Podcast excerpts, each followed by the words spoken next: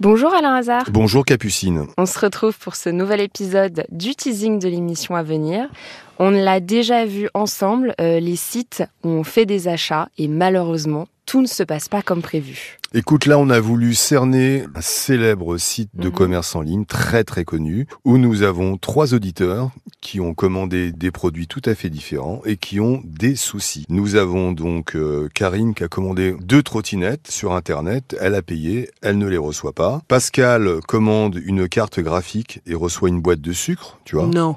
Alors à la limite, il aurait peut-être dû commander une boîte de sucre pour avoir Pour sa avoir carte. la- la- Exactement. Et surtout, on a un gros gros cas, c'est toujours sur ce site-là, qu'un professionnel qui a un compte sur ce site avec ses clients, son compte est bloqué. Si son compte n'est pas débloqué, il y a beaucoup d'argent en jeu, il va devoir licencier des salariés. Non. Donc ce n'est pas rien. Ah oui, effectivement.